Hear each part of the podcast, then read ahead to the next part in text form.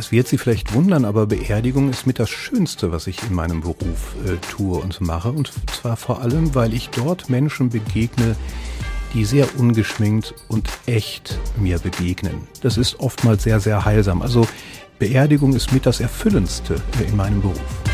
Unser neuer Podcast. Essen im Ohr. Gerion Alter, katholischer Pfarrer in der Großpfarrei St. Josef Ruhrhalbinsel. Ich grüße Sie. Einen schönen guten Tag, Herr Flug. Wie kaputt hat der Mensch die Erde gemacht? Ziemlich. Das greifen wir ja im Moment mit Händen äh, in nächster Nähe durch die Hochwasserkatastrophe, die sicher zu einem guten Teil auch menschlich verschuldet ist und an vielen anderen Orten auch. Ich würde sagen, ja, schon in einem erhöhten Maße. Naja, ne, da sind Corona-Pandemie, Klimawandel, ähm, kommen zu Hunger und Terror noch dazu und Bürgerkriegen, die es schon lange gibt in weiten Teilen der Welt. Zieht sich Gott zurück? Das wäre eine recht einfache Erklärung, die uns Menschen aus der Verantwortung nimmt, äh, ihm das zuzuschreiben. Ich glaube, er hat uns viele Möglichkeiten und Freiheiten gegeben, die Welt besser zu gestalten und wir nutzen sie zu wenig und das ist die Herausforderung. Herr Alter, das ist äh, seit elf Jahren so. Sie haben immer die richtigen Worte gefunden beim Wort zum Sonntag in der ARD. Vor allem äh, nach Krisen wie Love Braid, um, Unglück, äh, Fukushima-Katastrophe oder auch jetzt in der Pandemie. Und kaum lade ich sie ein, brauchen viele auch bei uns tröstende Worte. Hochwasser im Dalbachtal, dazu die Ruhe, die vielen Uferbereiche, Vereine, Bootshäuser, Häuser, Keller, die Bremeninsel, Läden überflutet. Ganz vieles unter Wasser kaputt oder schwer beschädigt, Ängste ums Überleben. Wie trösten Sie da, wo Sie doch vermutlich selbst gesehen haben, wie vieles da zerstört wurde? Ich glaube, die Menschen brauchen zunächst mal praktische Hilfe die wir auch als Kirchengemeinde leisten, aber die ganz viel von der Nachbarschaft, von Freunden geleistet wird. Und dann stellt sich die Frage nach Worten, die wieder aufbauen, die helfen zu deuten, zu motivieren, in der Reihenfolge vielleicht. Also wir sprechen nachher noch über die Bedeutung von Seelsorge für Opfer und auch Helfer bei solchen schlimmen Ereignissen. Auch darüber, dass unser Gast in der ARD das Wort zum Sonntag spricht, in ein paar Tagen, also Ende Juli wieder. Wir werden also Ihr nächstes Wort zum Sonntag ähm, auch mit dem Thema wahrscheinlich Drama der Hochschule, der, des Hochwassers und so weiter hören. Mal schauen, wie es sich weiterentwickelt. Das entscheidet sich oft erst ganz kurz vor Aufzeichnung der Sendung. Herzlich willkommen zu Essen im Ohr, der, der Interview-Podcast heute mit äh, einem katholischen Pfarrer aus Überruhr, der regelmäßig vor einem Millionenpublikum spricht. Ausgerechnet ein evangelischer Chefredakteur stellt die Fragen. Ich bin Christian Pflug und sage Hallo und freue mich auf Steckbrief, Kurzsatzrunde und viel Persönliches, Göttliches, Irdisches vom heutigen Gast Gerion Alter. Bevor wir mit dem Steckbrief loslegen, verweise ich gern auf Kontaktmöglichkeiten. Über podcast.radioessen.de können wir miteinander ins Gespräch kommen. Gern auch die Radio Essen WhatsApp-Nummer oder andere Wege. Und ich werbe gern für den anderen wöchentlichen Podcast Redebedarf mit Joshua Windelschmidt, Tobias Stein und diesmal Theresa Lederbiel. Das ist der unterhaltende Wochenrückblick von drei Essener Radiomachern. Aber auch da ist natürlich die Hochwassergefahr, die Hochwassererfahrung der letzten Tage sind Thema auch ganz persönliche. Jetzt zurück zum heutigen Gast, Geron Alter, Pfarrer für sieben Kirchen in Burg Altendorf, Bifang, Dildorf, Heisingen und Überruhr. Das nennt sich auch Großpfarrei St. Josef Ruhrhalbinsel. Sie werden uns bestimmt gleich sagen, wie man in sieben Kirchen gleichzeitig präsent sein kann. Wir kommen aber erstmal zur Vorstellung im Steckbrief. Da blätter ich mal um, da habe ich mir natürlich wieder eine. Sie haben das schon gehört bei anderen, ne, mit dem Podcast und dem Steckbrief. Ich bin gespannt. Vollständiger Name. Gerion Alter. Wo geboren und aufgewachsen? In Gelsenkirchen in Sichtweite der Glückaufkampfbahn. Ich habe also königsblaues Blut in meinen Adern, bin dort auch groß geworden und habe, ähm, wie es sich gehört, in Bochum studiert, hier im Ruhrgebiet. Dann hat es mich aber darüber hinaus nach Innsbruck und Rom geführt, habe fünf Jahre in Italien gelebt und bin von dort wieder zurück ins Ruhrgebiet und seitdem hier tätig. Also Sie haben in Sichtweise zum Papst studiert sozusagen. Auf der anderen Seite der Stadt. so. Ähm, das wäre die nächste Frage auch. Welche Ausbildung und wo? Ja, also Vordiplom in Bochum, Innsbruck, die sogenannten Freisemester, ja, wo man nicht in einem Theologenseminar wohnt, sondern sich mal selbst durchs Leben schlägt. Und dann kam ein Stipendium hinzu, das mich eben fünf Jahre nach Rom äh, geführt hat. Ich habe das gerade so salopp gesagt, auf der anderen Seite des Vatikans, weil die Hochschule tatsächlich nicht viel damit zu tun hat, sondern eine internationale Hochschule ist, eigentlich davon lebt, dass da 150 Nationen zusammenkommen, die studieren und äh, die das Ganze auch sehr spannend machen. Und die Ausbildung ist dort in Händen von Jesuiten, denen ich bis heute auch sehr verbunden bin. Ich baue mal in den Steckbrief ein. Wie viele Sprachen können Sie? Ach Gott, ist mal die Frage, in welchem Maße. Ne? also Deutsch, Englisch äh, und Italienisch recht fließend. Und dann habe ich mir noch so ein bisschen Französisch und Spanisch angelernt. Da würde ich aber sagen, das kann ich nicht wirklich. Und dann kommen natürlich die alten Sprachen noch dazu, Lateinisch, Griechisch, Hebräisch. Aber die sind heute auch recht weit wieder zurück. Die spricht man nicht mehr. Die spricht man nicht mehr so. Die haben mich mal abgehalten, selbst Theologie ja. zu studieren, ob man es glaubt oder nicht. Aber da habe ich gedacht, oh, sprachlich und puh. Also was für die Mediziner das Physikum ist, mhm. das sind für die Theologen die Sprachen. Ne? Das ist so die, die erste Hürde im Studium. Aktuelle Berufsbezeichnung. Pfarrer. Geht auch Priester? Ja, das ist sozusagen äh, ein viel umfassenderer Be Begriff, also äh, der für eine Lebensentscheidung steht, die ich getroffen habe, zu der viel mehr gehört als nur die konkrete Tätigkeit. Deshalb ist eigentlich, wenn Sie nach Berufsbezeichnung fragen, Pfarrer präziser. Aber Sie sind auch katholischer Priester. Ich bin Priester, jawohl. Und was, ich, ich bin neugierig, weil ich das nie trennen kann, mhm. was gehört dann dazu? Also was heißt äh, Lebensentscheidung? Was ist, was macht den Priester aus? Also ich verpflichte mich zunächst mal ein Leben äh, nach dem Evangelium zu führen und ähm, dieses Amt, das ich mit der Priesterweihe übernehme, kann ich aber auf sehr, sehr unterschiedliche Weise ausfüllen. Es gibt Priester, die als Lehrer tätig sind. Es gibt Priester, die in Klöstern leben. Und es gibt Priester, die Pfarrer sind. Also deshalb, der Begriff Priester ist sehr viel weiter. Es ist ein Versprechen, ähm, aus dem Geiste Jesu heraus zu leben. Und ähm, wie ich das konkret tue, das ist dann der konkrete Beruf.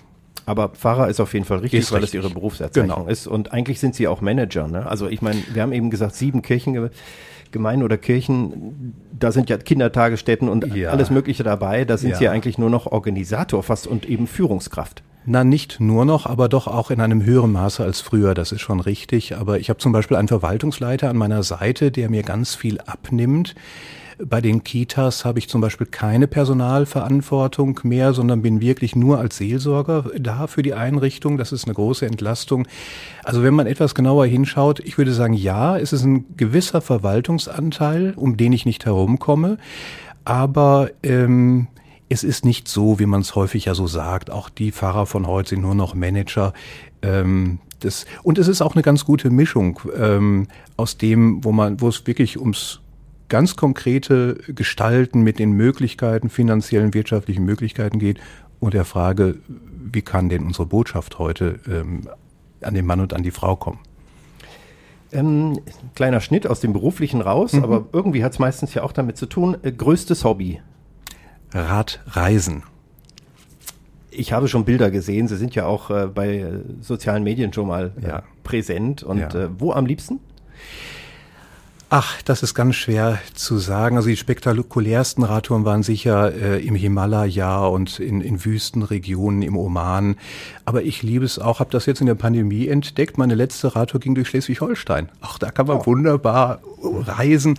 Es ist einfach die Art, Urlaub zu machen, ja, mich selbst fortzubewegen, in der frischen Luft zu sein. Es ist ein sehr intensives Erleben. Das ist das, was mir das Radreisen so reizvoll macht. Das ist ein Hobby, aber ich habe gehört, kochen tun Sie ich auch koche gern. und koche und esse.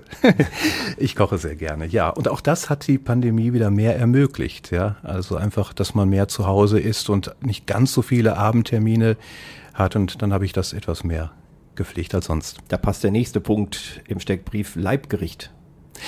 Pasta in jeder Form. Nicht Pastor, sondern Pasta. Pasta. Nudeln. Nudeln.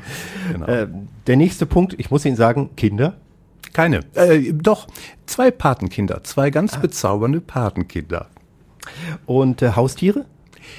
Nicht mehr. Ich hatte mal ein Kaninchen, eine Katze, so als Kind natürlich, aber im Moment nicht. Liebster Rückzugsort? Mein Lesesessel und mein Fahrradsattel. Ist das so ein Lesesessel mit ganz großen Ohren, wo man drin versinkt? So? Äh, Ohren hat er nicht, aber er ist sehr bequem. Ich kann die Füße hochlegen und das Buch in einer sehr entspannten Weise halten. Ihre besten Eigenschaften? Ähm, ich glaube, dass ich sehr verlässlich bin. Also wenn ich etwas verspreche, dann halte ich das. Das ist mir sehr wichtig.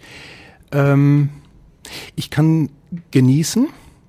Nicht im Sinne von möglichst viel, möglichst edel, sondern eher so im Sinne von, wenn ich esse, dann esse ich, wenn ich äh, schlafe, dann schlafe ich, wenn ich reise, dann reise ich, also immer im Jetzt da sein. Das habe ich, glaube ich, über die vielen Jahre gut gelernt und das merke ich, das brauche ich und das kann ich. Also ich bin kein Freund von Multitasking oder mal eben dieses, mal eben jenes. Das ist, glaube ich, eine Stärke. Ähm, also jetzt im Jetzt hier und jetzt da zu sein. Ja, zwei Stärken reichen, ne? Ja, wir haben ja auch noch ein Gegengewicht. Ihre äh, größten Macken. Äh, ja, ich glaube, eines ist sehr auffällig. Wer mich kennt, äh, ich habe ein schlechtes Namensgedächtnis. Aha. Das ist eigentlich überhaupt nicht gut für einen Pfarrer. Äh, fällt mir auch manchmal auf die Füße, weil viele Menschen erwarten, der muss mich doch kennen. Mhm. Das fällt mir unendlich schwer bei äh, so en passant Begegnungen. Ja, ich habe 21.000 Pfarreimitglieder. Wenn ich da mal jemandem ganz kurz auf der Straße spreche und der sieht mich nach einem halben Jahr wieder und erwartet, ich habe den Namen oh. sofort da, dann muss ich scheitern, passen. Also natürlich mit Menschen, mit denen ich eine Geschichte habe, mit denen ich was gemeinsam mache, da funktioniert das. Aber das muss ich als, als eine Schwäche eingeben, an äh, zugeben, ja. Ich bewundere das eh bei den Menschen, die das können. Also ja. ich kannte mal einen Bürgermeister in einer Stadt von 100.000 Einwohnern, ja. den habe ich auch gefragt, wie viel er kennt. Der meinte, ja, so 80 Prozent ja. bestimmt. Und das stimmte auf der Straße. Ja. Könnte ich auch nicht. Peinlicher ist es ja noch, äh, den falschen Namen zu sagen. Von daher, wie lösen Sie das? Äh, hallo, äh, mein Schäfchen? Äh, Schäfchen nicht, aber manchmal kann man ein Gespräch auch ohne Nennung des Namens einfädeln und dann klappt es. Ich glaube, wichtig ist dann einfach äh, offen zu sein und, und freundlich zu sein. Ihr Lieblingsbuch, wir haben ja vorhin schon gehört, im gemütlichen Sessel haben Sie ein Buch in der Hand. Lieblingsbuch. Also ich liebe Thomas Mann, alles, was er geschrieben hat, und ich liebe auch so nordische ähm, Literatur. Knut Hamsun zum Beispiel, obwohl er als Person ja äußerst problematisch war, aber das, was er geschrieben hat, äh, begeistert mich sehr. Und ähm, Steinbeck. Mhm. Haben Sie auch Podcasts, also Lieblingspodcasts, die Sie hören?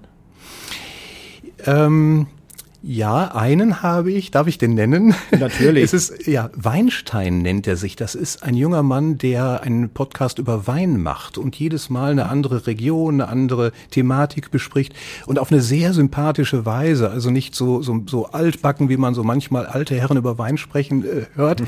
sondern sehr lebendig, auch dass jemand, der nicht so viel Ahnung davon hat, das höre ich mir gelegentlich an und ähm, da habe ich schon viel gelernt. Ja, ist ja spannend, was es alles gibt an Podcasts und gerade die Spezialisten, die dann äh, sich wiederfinden in solchen Podcasts. Aber mhm. es kommt immer auf die Person an und die Sympathie. Die versuchen wir jetzt weiterzuwecken. Sympathie, man kennt sie, Millionenpublikum. Ich habe das eben gesagt, sie sind selbst auf Sendung, Herr Alter, und zwar ähm, ja wirklich manchmal vor 1,5, 2 oder gar 4 Millionen. Zuletzt äh, am Pfingstsamstag vor dem Eurovision Song Contest, da haben Sie immer besonders viele Zuschauer. Wissen Sie dann immer nachher oder gucken Sie nach, wie viel das waren? Ja, die Quote ist doch die heilige Kuh des Fernsehens. Also natürlich habe ich die sofort am nächsten Morgen da mit Glückwünschen versehen. Ähm, die liegen schon beim ESC so um zwischen, wie Sie sagten, vier und fünf Millionen, äh, weil mhm. wir da natürlich getragen werden von dem Großevent. Ansonsten liegen wir deutlich drunter. Ich glaube, das liegt sonst schon über einer Million der Durchschnitt, ja, aber ja. Ähm, schwankt und es kommt ja manchmal auch sehr spät, ne? also um 23 ja. Uhr 55 sind wir oft, ja. Ähm, das ist ja eine unvorstellbar große Zahl. Macht Ihnen das manchmal, ja. also Respekt, äh, Angst oder machen Sie erstmal äh, einen Wein auf? Nein, also die Zahl habe ich überhaupt nicht im Kopf. Äh, was mir eher Respekt macht, ist die Situation vor der Fernsehkamera in diesem sterilen Studio, wo überhaupt niemand da ist, also für mich sichtbar. Und dann eine Brücke zu bauen zu den Menschen, die gerade vor dem Fernseher sitzen, oft schon sehr müde und eben mit einem Glas Wein in der Hand und dann trotzdem die richtigen Worte treffen. Davor habe ich bis heute immer wieder Respekt. Äh, also triffst du da jetzt den richtigen Ton. Die Zahl derer, die zuhören, das ist nicht so relevant. Wie äußert sich das? Sind Sie dann aufgeregt vor der Aufzeichnung? Haben Sie dann müssen dann öfter aufs Klo oder sind ein bisschen nervös oder trinken viel oder wenig? Also die Aufzeichnung hat einen sehr, sehr langen technischen Vorlauf. Das wissen die meisten nicht. Es dauert manchmal bis zu einer Stunde, bis das Licht und der Ton und alles so stimmt und wir loslegen können. Und diese Wartezeit, zumal ich ein recht ungeduldiger Mensch bin, die sorgt schon für eine großen Anspannung. Wenn man dann sozusagen aus dieser Situation umschalten muss und jetzt sprechen muss, wie zu einem Menschen, mit dem man, dem man was Gutes sagen will. Ähm, da gehört schon eine Spannung dazu. Ich würde es eher als Aufregung und Spannung, aber wenn die nicht da wäre, wäre es auch schlecht. Also das macht, hält auch wach und äh, gehört dazu. Also wie kann ich mir das genau vorstellen? Da ist ein Studio mit einer oder mehreren Kameras. Mhm. Da stehen wahrscheinlich auch irgendein Regiemensch und ja. ein Kameramann ja. oder Frau. Äh, wie viele Leute sind da im Raum und wie viel Technik? Wie kann man sich das so bildlich vorstellen? Also die Kameras sind heute computergesteuert, da steht keiner mehr hinter, es sind zwei. Es ist neben mir im Raum nur noch eine Produktionsleiterin und alles andere ist im Regieraum und ist für mich nicht sichtbar. Ah, ja. Also es ist wirklich, äh, und ich stehe in der sogenannten grünen Hölle, so nennt man das, mhm. also in einer Green Box, in die dann digital das Hintergrundbild äh, eingearbeitet wird. Das ist schon eine ziemlich skurrile äh, Situation. Sonntags stehe ich äh, vor einer Menschenmenge, ja, wo ich mhm. sofort eine Resonanz bekomme. Wie kommt das an, was ich sage? Äh, das ist äh, eigentlich was Dialogisches und das fällt eben hier im Fernsehen weg. Und äh, was sehen Sie da? Also Sie sehen in die Kamera, sehen Sie sich selber und Sie sehen ja vermutlich dann noch irgendwo Ihren Text.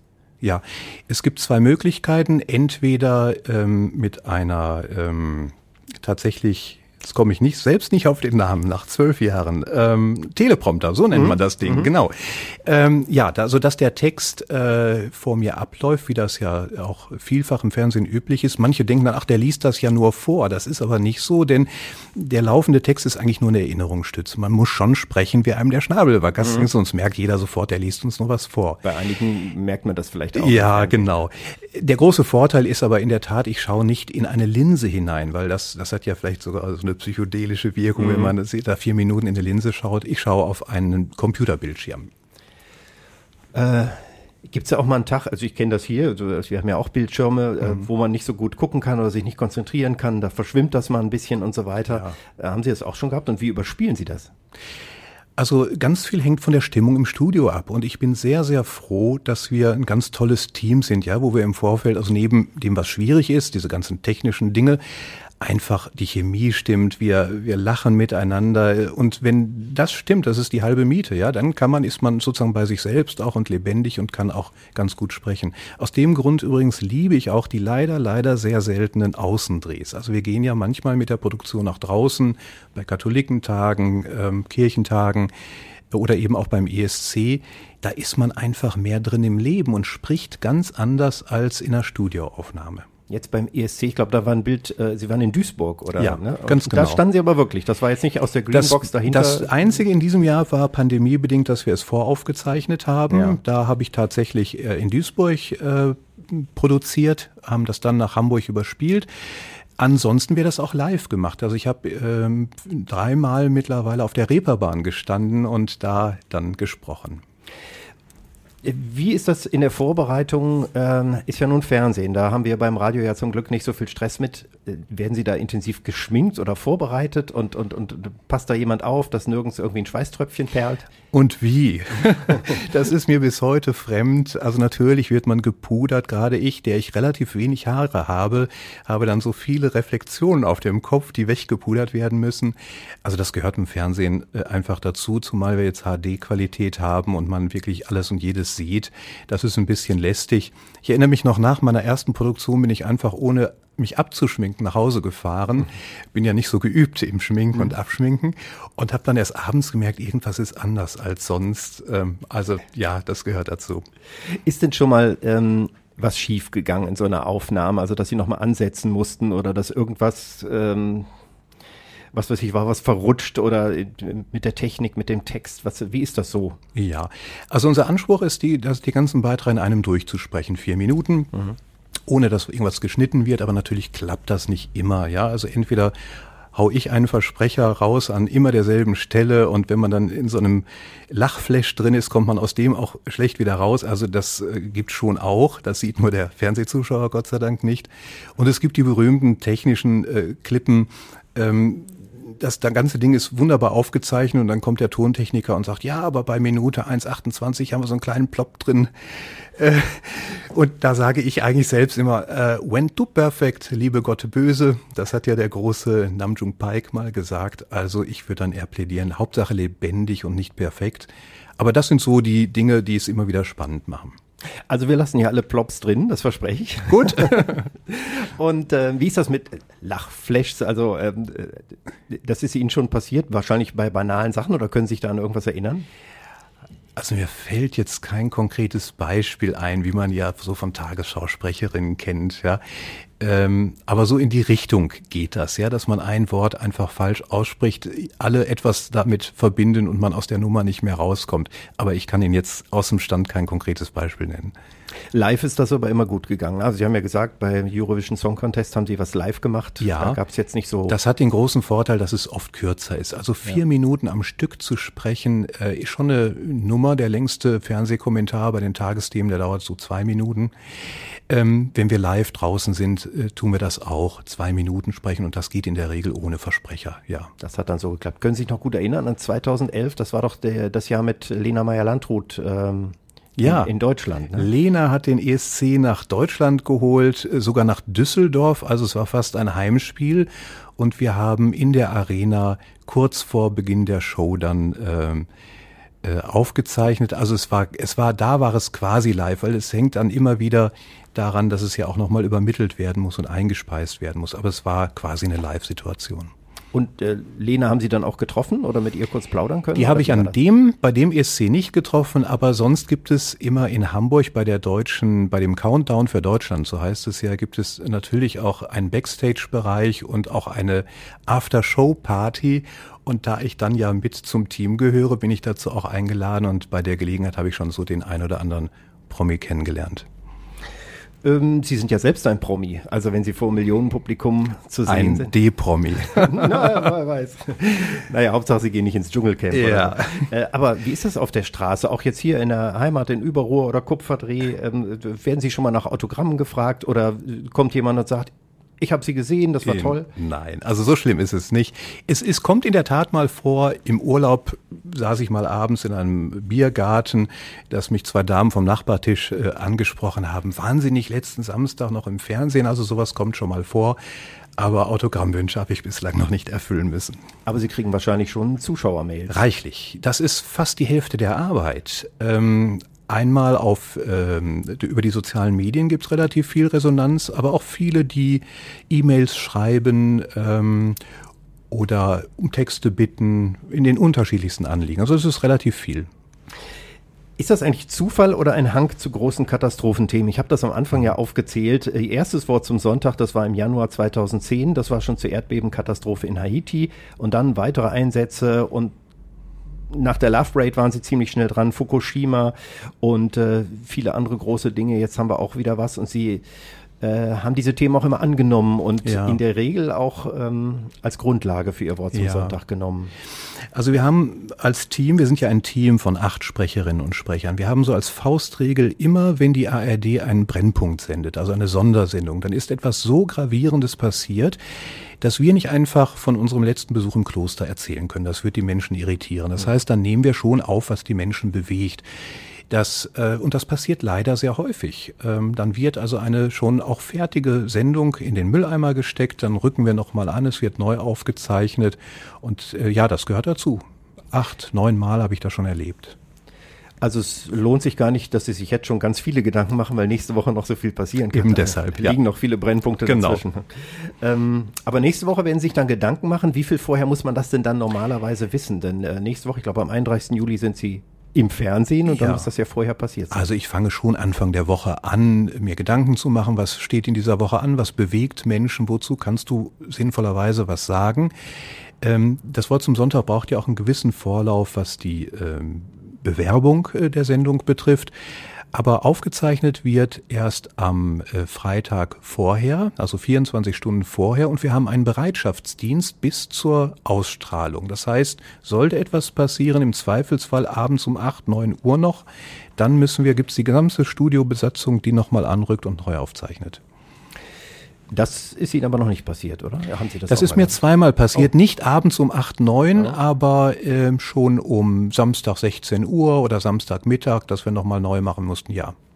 Also das ist ja ein bisschen wie bei uns Journalisten hier. Es sind schlimme Dinge, die man lieber vermeiden möchte, über ja. die man eigentlich ja. lieber nicht reden ja. würde. Auf der anderen Seite ist es ja auch eine Herausforderung, ja. dann die richtigen Worte zu finden und da nochmal anzusetzen. Also ist das, gibt das nochmal eine besondere sagen wir mal, eine, eine, Anspannung, aber auch eine gewisse Motivation, da jetzt was Gutes zu schaffen? Beides, ja. Also man kann es natürlich ähm, vergeigen, indem man nicht passende Worte findet, ja, und die Resonanz ist, oh Gott, was hat der denn jetzt in dieser Situation gesagt? Das sorgt schon für eine gewisse Anspannung. Aber umgekehrt, wenn es denn gelingt, etwas in Worte zu bringen, das hilft in so einer Situation, wo viele einfach keine Worte haben für das, was da geschehen ist, dann ist es auch etwas sehr Befriedigendes. Und dann kriegt man entsprechende Resonanzen auch, dass Menschen schreiben, äh, sie haben genau die Worte gefunden, die ich ich habe es gefühlt, aber hätte es wohl nicht sagen können, ja, so in der Art.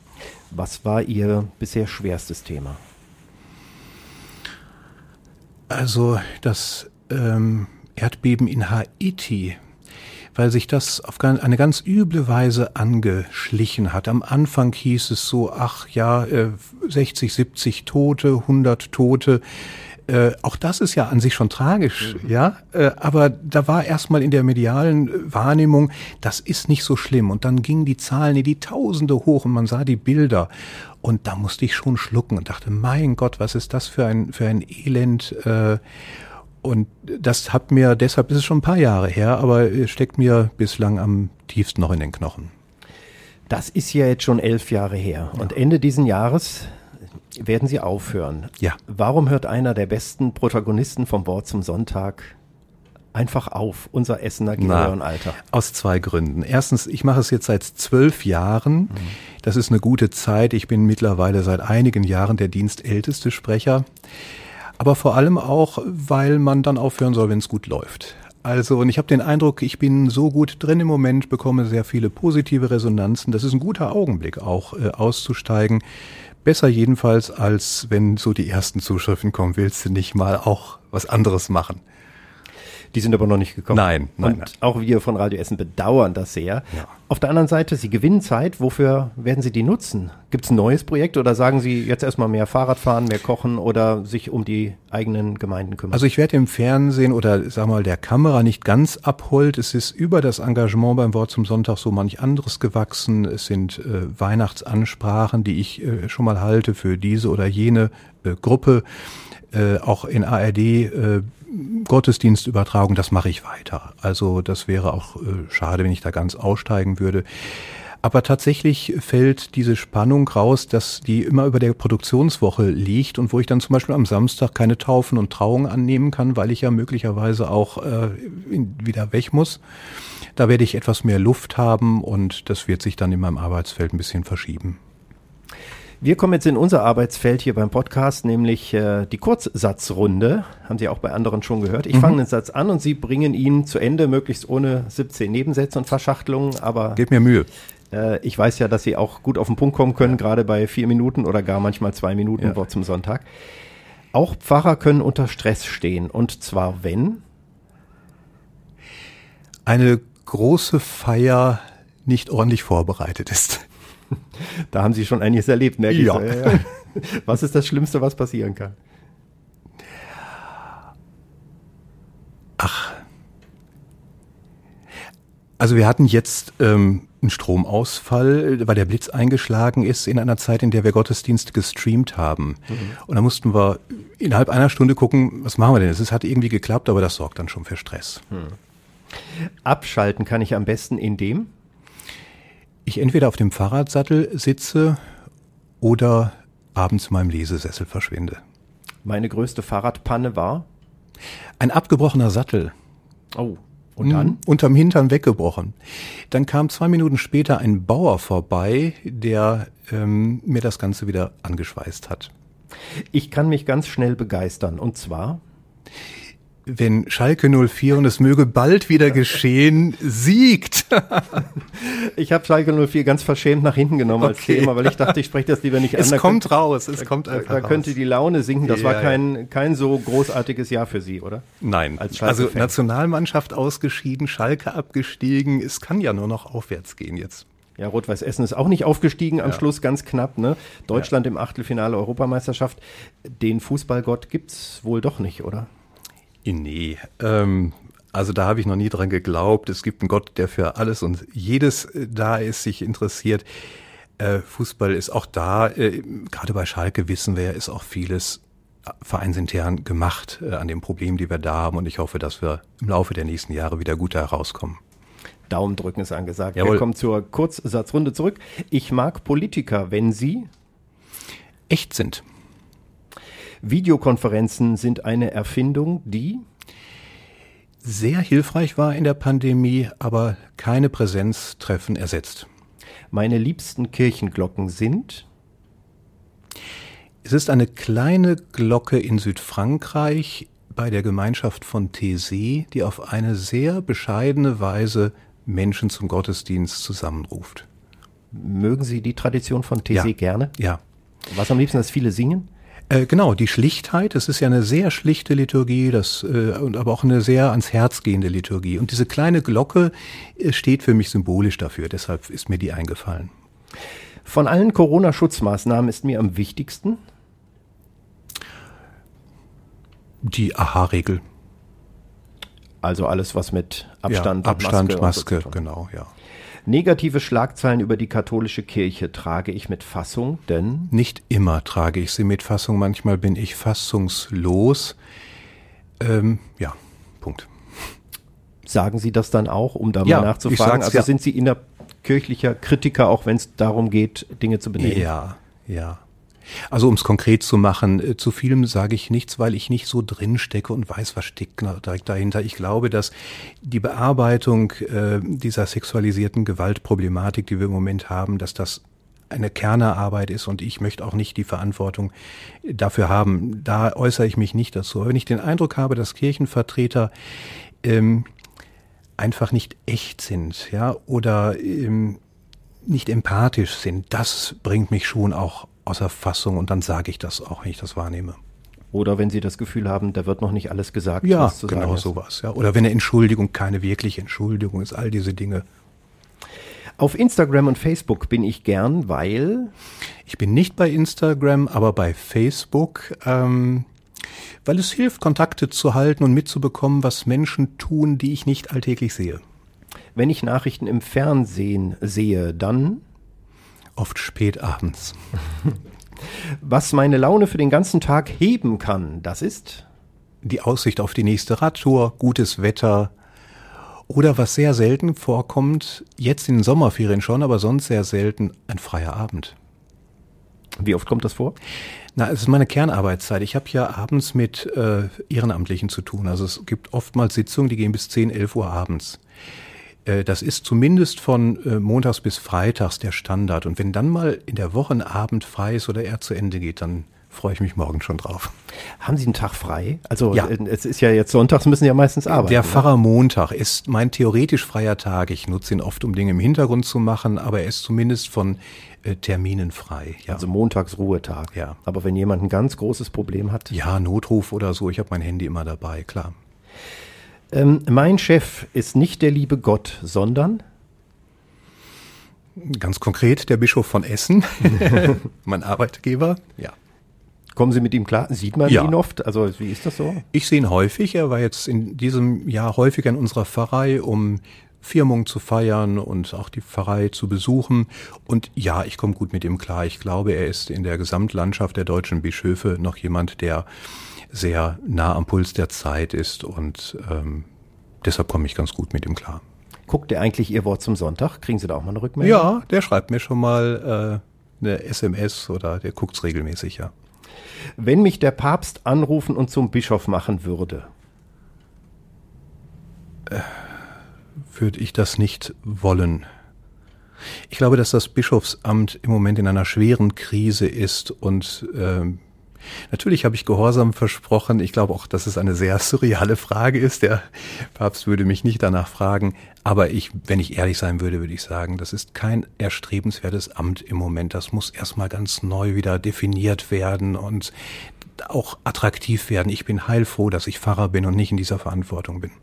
Also Sie möchten bleiben und am besten ja. auch in Essener Süden und bleiben Gerne. uns hier erhalten, um das jetzt vielleicht auch mal zu sagen. Jawohl. Oder haben Sie irgendwas vor? Nein, nein, nein, nein. nein, nein, überhaupt nicht. Nicht, dass Sie plötzlich irgendwo in, weiß ich nicht, wieder Nein, ich fühle mich wohl in meiner Stellung. Ähm, dann lassen Sie uns nochmal, wir haben das am Anfang gesagt, über die schlimmen Bilder aus der Eifel und Rheinland-Pfalz sprechen. Bei den Überschwemmungen sind an die 200 Menschen, womöglich mehr gestorben. Einige werden noch vermisst. Viele haben Hab und Gut verloren. Ganze Siedlungen sind zerstört. Auch Helfer der Feuerwehr sind ums Leben gekommen.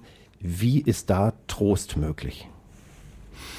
Ja, ich habe es ja eingangs schon gesagt, das ist, glaube ich, nicht das erste, also, oder also auch Trost vermittelt sich erstmal durch konkrete Hilfe. Und die ist ja auf beeindruckende Weise auch da, ja, Nachbarschaftshilfe, ähm, das beobachten, sehen wir ja Gott sei Dank auch im Fernsehen. Das äh, wird auch, glaube ich, von vielen als Trost empfunden, diese Solidarität, äh, die da ist. Und äh, das haben wir hier auch getan und darüber hinaus braucht es gar nicht so viel. Also wir haben zum Beispiel in Kupferdreh sind ja auch 150 Familien evakuiert worden. Die haben zum Teil Unterschlupf in einem unserer Gemeindeheime gefunden. Wir haben sie mit dem Nötigsten versorgt. Das DRK hat vieles auch getan. Darüber hinaus war gar nicht so viel nötig an Seelsorge, an Worten etc., weil die Menschen auch gut vernetzt sind untereinander. Waren Sie auch persönlich dann oft mit vor Ort oder sind gerufen worden, um mit den Menschen zu sprechen? In der Nacht selbst nicht, als es losging. Ähm, da sind äh, Verantwortliche vor Ort eingeladen worden, aber später natürlich äh, habe ich geschaut und auch rumtelefoniert und äh, geguckt, wer ist wie betroffen, können wir Hilfe leisten. Ja. Aber so in die Zukunft geguckt bei solchen Katastrophen. Ich meine, die Pandemie und sowas ist ja auch, ähm, auch ein Fall, wo Menschen durchaus mal die Hoffnung verlieren. Wie, äh, was gibt den Menschen Hoffnung und Zuversicht? Also wir machen ja oftmals die Erfahrung, dass wir, wenn wir am Boden liegen, dass es auch wieder einen Weg hinaus gibt. Und das ist ja Gott sei Dank bei uns in unserem Wohlfahrtsstaat auch. Es ist ein schwieriger Weg, aber es ist ein Weg. Wenn ich das nochmal vergleiche mit ähnlicher Not in Afrika oder Lateinamerika, da ist es um einiges schwieriger. Und ich glaube, ähm, also als Kind habe ich bei meinen Eltern immer diesen Satz gelesen, den viele kennen, immer wenn du denkst, es geht nicht mehr, kommt irgendwo ein Lichtlein her. Ja, und da steckt ja eine ganz konkrete Lebenserfahrung hinter. Und äh, ich glaube, die nochmal neu ins Wort zu bringen und mit Menschen zu gucken, was ist denn jetzt das nächste, was du brauchst, ja, oder was dir helfen kann, oder wer ist es? Das ist so, wäre meine Art, Trost zu spenden. Ich habe trotzdem im Vorfeld von diesem Podcast drüber nachgedacht, ähm, geistlicher zu sein, das ist ähm, ist Seelsorger sein und das ist eigentlich auch schon ein, ein trauriger Beruf, wenn man sagt, es sind viele Beerdigungen da, Trost bei persönlichen Krisen und Katastrophen, Krankheiten lassen Menschen ja oft nach einem Pfarrer rufen. Ähm, wie gehen Sie selbst damit um? Mhm. Ähm, immer wieder auch den positiven Weg zu finden und nach vorne zu blicken, wenn man eben doch mit viel Leid und mhm. Elend und, und Angst konfrontiert mhm. wird. Es wird Sie vielleicht wundern, aber Beerdigung ist mit das Schönste, was ich in meinem Beruf äh, tue und mache. Und zwar vor allem, weil ich dort Menschen begegne, die sehr ungeschminkt und echt mir begegnen. Bei Trauungen zum Beispiel habe ich oft mit Inszenierungswünschen zu tun. Ja, das soll so werden, wie man es aus dem Fernsehen kennt. Das, das finde ich eher problematisch. Bei der, Tra bei der Beerdigung äh, sprechen Menschen so aus, was ihnen gerade auf der Seele ist und es gibt eine Begegnung auf Augenhöhe und da kann auch oft, mache ich oft die Erfahrung, dass ich etwas geben kann, nämlich eben einen Raum, in dem die Trauer da sein darf, in dem das ausgedrückt werden kann. Das ist oftmals sehr, sehr heilsam. Also ähm, das Beerdigung ist mit das Erfüllendste äh, in meinem Beruf darf bei einer Beerdigung auch gelacht oder getanzt werden. Aber sicher, es darf alles dazugehören, was das Leben ausmacht. Und es ist in solchen Situationen oft ja auch gleichzeitig da. Eine tiefe Trauer und Erinnerung an wunderschöne Erlebnisse, die jetzt noch zum Lachen äh, verleiten. Und ich ermutige immer, lassen Sie alles zu, was jetzt da ist. Es braucht Raum und es tut gut, dem Raum zu geben. Also dann komme ich noch mit einer Frage dahinter. Darf eigentlich auch in der Kirche gelacht werden. Ich habe äh, oft schon erlebt, dass es ein beklemmendes Gefühl gab, jetzt würde ich gerne laut loslachen, aber ja. ich traue mich nicht oder gar klatschen, vielleicht ja. äh, ein, ein, Applaus, vielleicht hat auch jemand musikalisch was Tolles gemacht. Ja. Und so eine Gemeinde ist dann doch sehr verstockt und denkt, hier in der Kirche dürfen wir uns nicht so laut rühren. Also ich ähm, erlebe das in meiner äh, Kirche regelmäßig. Ich glaube, es ist ein, alles, was lebendig ist, darf sein. Also wenn es wirklich spontan, an diesem Wochenende zum Beispiel hat eine habe nicht ich gepredigt, sondern eine Frau aus unserer Kirchengemeinde. Er hat sich fortbilden lassen und hat dann gepredigt. Und das war so anrührend und äh, hat äh, zu einem spontanen Applaus geführt. Das war echt. Es gibt natürlich auch so ein äh, ritualisiertes Klatschen, das erinnert mich immer so an die Schlagerparade, ja. Mhm. Also äh, wenn man sagt, nach jedem Lied oder nach jedem, dann ist es auch wieder was Künstliches. Also meine Faustregel ist, alles, was lebendig ist, was da sein will, ähm, gehört rein in die Feier.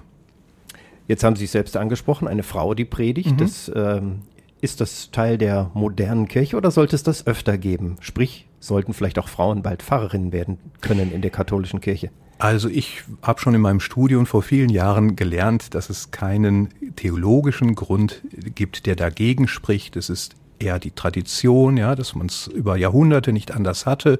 Natürlich wird es zu Verwerfungen führen, wenn man an diesem Rad dreht, weil unsere Kirche ja sehr vielfältig ist. Das ist, glaube ich, die Herausforderung. Aber ich selbst halte, hielte es für eine Bereicherung, wenn auch Frauen das Amt übernehmen könnten, weil sie nochmal ganz eigene Charismen haben, ganz andere, eigene Fähigkeiten, Menschen anzusprechen. Ich halte es eigentlich für einen äh, Verlust, dass das zurzeit nicht so ist. Herr Alter, jetzt fallen mir die ganzen schwierigen Themen ein. Jetzt sind wir bei Männern und Frauen. Wie ja. sieht das denn eigentlich aus mit Gendern in der Kirche? Ja, also ich glaube, wir müssen unterscheiden zwischen der Sache und der Sprache. Bei der Sprache bin ich sehr offen, dass äh, ich bin ein, ein, großer Freund von, von äh, Sprache und Umgang mit Sprache und dass mich manche Genderei auch nervt. Also wenn äh, Begriffe, die gar nicht ähm, äh, sexuell konnotiert sind, dann trotzdem mit einem Innen versehen wird. Also das finde ich irgendwie etwas spinnert. Äh, da mache ich auch nicht mit. Aber der Sache nach, dass hier unter diesem Phänomen ja äh, das Thema Gleichberechtigung nochmal neu ins Bewusstsein kommt, äh, da bin ich ganz dabei. Aber das kann man sprachlich auf galantere Weise lösen, als das viele tun, glaube ich. Ach, ich habe so viele Fragen hier auf meinem Zettel, aber ich habe auch, mir fällt immer was auf, auch wenn ich Sie beim Wort zum Sonntag höre oder auch jetzt in dem Interview. Mhm. Sie haben da so, so eine ruhige Stimme, dieses beruhigende, auch pastorales Sprechen. Ich meine, das ist gar nicht negativ. Mhm. Ähm, dazu Begriffe wie Zuversicht und Gemeinschaft und Hoffnung. Mhm. Äh, wird das geschult und wenn ja, wie? Habe ich die Begriffe jetzt verwendet? Ne, gar nicht mal so oft. Also Dann ist gut. Haben Sie, haben Sie, bei der Schulung nicht aufgepasst oder okay. Sie haben eigene gute Begriffe und machen das selbst draus? Also mir ist wichtig, so zu sprechen, wie ich also möglichst auch in anderen Kontexten spreche, in der Kirche wie im normalen Leben. Ähm, aber Sie haben völlig recht, es gibt auch aus der Tradition heraus so ein Sprachvokabular, ja, das man von einem Pfarrer erwartet oder das man als Pfarrer auch lernt. Da muss man schon ein bisschen gegensteuern oder aufpassen. Deshalb frage ich dann schon mal nach, ähm, weil ich auch nicht gefeit bin, in so eine Falle zu tappen. Aber ich glaube, viele Menschen wünschen sich einfach äh, einen Pfarrer, der so spricht wie sie selbst und der verständlich ist und nicht mit irgendwelchen äh, besonders salbungsvollen Worten daherkommt. Aber gibt es sowas wie ein, ich nenne das mal ein Theologie-Wörterbuch, also wo man nachgucken kann, welche Begriffe es noch so gibt, dass man Vokabeln lernt, äh, wo man nein, weiß, um Gottes Willen, emotional nein. und einfühlsam nein, und so. Nein, nein. Ich glaube, bei Politikern gibt es das. Ja? Oder nicht? Nee, mit solchen Tricks arbeiten wir nicht. Ich glaube, was eher im Hintergrund steht, ist so eine bestimmte ein bestimmtes Bewusstsein. Also muss ich als Pfarrer immer alles verstehen und immer für die Gemeinschaft da sein. Ja, also wenn ich so eine Haltung habe, dann spreche ich natürlich auch so. Und von der habe ich mich aber auch frei gemacht. Also ich bin ein Mensch wie viele andere. Es gibt auch Situationen, in denen ich nicht alles äh, verstehe oder akzeptiere und dann auch markantiger spreche. Ähm, das gehört, glaube ich, dazu und ist echter. Aber so rhetorisch, ähm, ich, also das fällt ja schon auf und das finde ich hm. auch gut. Also ja. in der Kirche kommt man ja auch zur Ruhe, weil jemand wirklich ähm, Pausen lässt ja. und tatsächlich eine ruhige Stimme hat ja. und aber auch mal wechselt ja. oder so. Das lernt man wahrscheinlich schon im Studium. Ja, also oder? es gibt natürlich eine Rhetorikausbildung, ja, es gibt äh, Feedbackrunden auch nach Predigten, äh, auch in der in der Ausbildungszeit, das gehört schon auch dazu. Ähm, ist auch wichtig, Selbstreflexion, Feedback anderer. Ähm, aber jetzt nicht so eine Trickkiste, wenn du das sagst, kommst du gut an und die Worte lass mal lieber weg, also das nicht. Ist wahrscheinlich bei Ihnen natürlich auch viel in Routine übergegangen und Erfahrung. Ja. Äh, trotzdem, wenn ich so an meine Redaktionskonferenz hier denke, ne, Morgenmoderatoren, Nachrichten, mhm. Reporter, äh, manchmal denke ich, ich bräuchte noch mal so ein paar rhetorische Tricks. Mhm. Wie kriege ich die Meute zum Zuhören? Wie kriege ich sie mhm. begeistert? Wie hören mir Menschen zu? Ist für uns im Radio ja auch eine ganz wichtige mhm. Sache. Haben Sie mhm. nicht doch so zwei, drei Tricks? Ich glaube, das, was den Sprecher ausmacht, überträgt sich auf die, mit denen er spricht. Also zum Beispiel am Anfang der Predigt möchte ich ja auch erstmal eine Aufmerksamkeit generieren für das, was ich sage. Das heißt, ich versuche erstmal selbst bei mir zu sein und gönne mir einen kurzen Augenblick äh, Pause und schaue die Menschen nur an und sie merken dann in dem Moment, ach guck mal, der bereitet sich jetzt auf etwas vor, was er uns sagen will und das macht was mit ihnen. Es ist was anderes, als wenn ich sofort reinstolper und sage, liebe Schwestern und Brüder, heute spreche ich über, sind ja noch, sind hier, ist die Gemeinde noch nicht aufnahmefähig. Also das vielleicht. Äh, auch da zählt wieder Echtheit, das überträgt sich dann. Gibt es noch etwas, was Sie sagen wollen? Also äh, viele sagen ja, ach, es wäre schön, wenn wir Nachwuchs hätten zum Beispiel. Ja. Das gibt es ja auch in verschiedenen Berufsfeldern. Ja. Wie ist das bei der katholischen Kirche? Ein paar begeisterte Menschen, die sich auch so engagieren wie Sie und diejenigen, die dort schon arbeiten? Also wir haben es ja zum Glück heute nur sehr gestreift, dass die katholische Kirche im Moment in einer sehr schweren Phase ist und mit sehr vielen Krisen und Herausforderungen zu tun hat und viele kehren ja auch den Rücken bin dankbar, dass wir das nicht nur zum Inhalt unseres Gespräches gemacht haben, aber vor dem Hintergrund äh, würde ich ermutigen wollen, auch noch mal die andere Seite wahrzunehmen, also das, was wirklich vor Ort an großartigem geleistet wird und zwar nicht nur von Hauptamtlichen, sondern vor allem von Ehrenamtlichen, ja, die sich auf manchmal eindrucksvolle Weise um andere Menschen kümmern. Das geht nicht so durch die Medien, das macht aber kirchliches Leben im Kern auch aus. Und ich leugne nicht das, was problematisch ist, das spreche ich auch offen an und auch kirchenintern äußere ich meine Kritik. Aber wir dürfen, glaube ich, die andere Seite nicht ganz aus dem Blick äh, verlieren, weil sonst wird das Bild sehr schräg. Und da hat Kirche noch einiges auch zu bieten. Und aus dem Grund bin ich auch noch dabei und habe das Handtuch nicht geworfen. Und sie bleiben, wie wir gehört haben. Jawohl. Danke, dass ihr bis hierhin zugehört habt. Der Podcast geht zu Ende und ihr könnt Kritik und Kommentare schicken an podcast.radioessen.de oder schon Fragen an den Gast nächste Woche. Das Androgyn-Model Fight Alex kommt nämlich das nächste Mal zu uns. Ja, und ich empfehle für das geneigte Podcast-Ohr natürlich auch den Redebedarf mit Tobias Stein, Joshua Windelschmidt und Theresa Lederbiel. Vielen Dank, kann ich nur sagen, Gerion Alter. Und äh, der katholische Pfarrer im Essener Süden und bekannt vom Wort zum Sonntag in der ARD. Ich mache nochmal den Werbeblock das nächste Mal am 31.07. kurz nach den Tagesthemen und wahrscheinlich kurz vor Mitternacht. Und wir Jawohl. wissen noch nicht, welches Thema es wird, aber das ist ja das Spannende dabei. Dankeschön, Gerion Alter. Vielen Dank, Herr Flug, war mir ein Vergnügen. Essen im Ohr. Der Podcast Talk mit Christian Pflug. Überall da, wo es Podcasts gibt.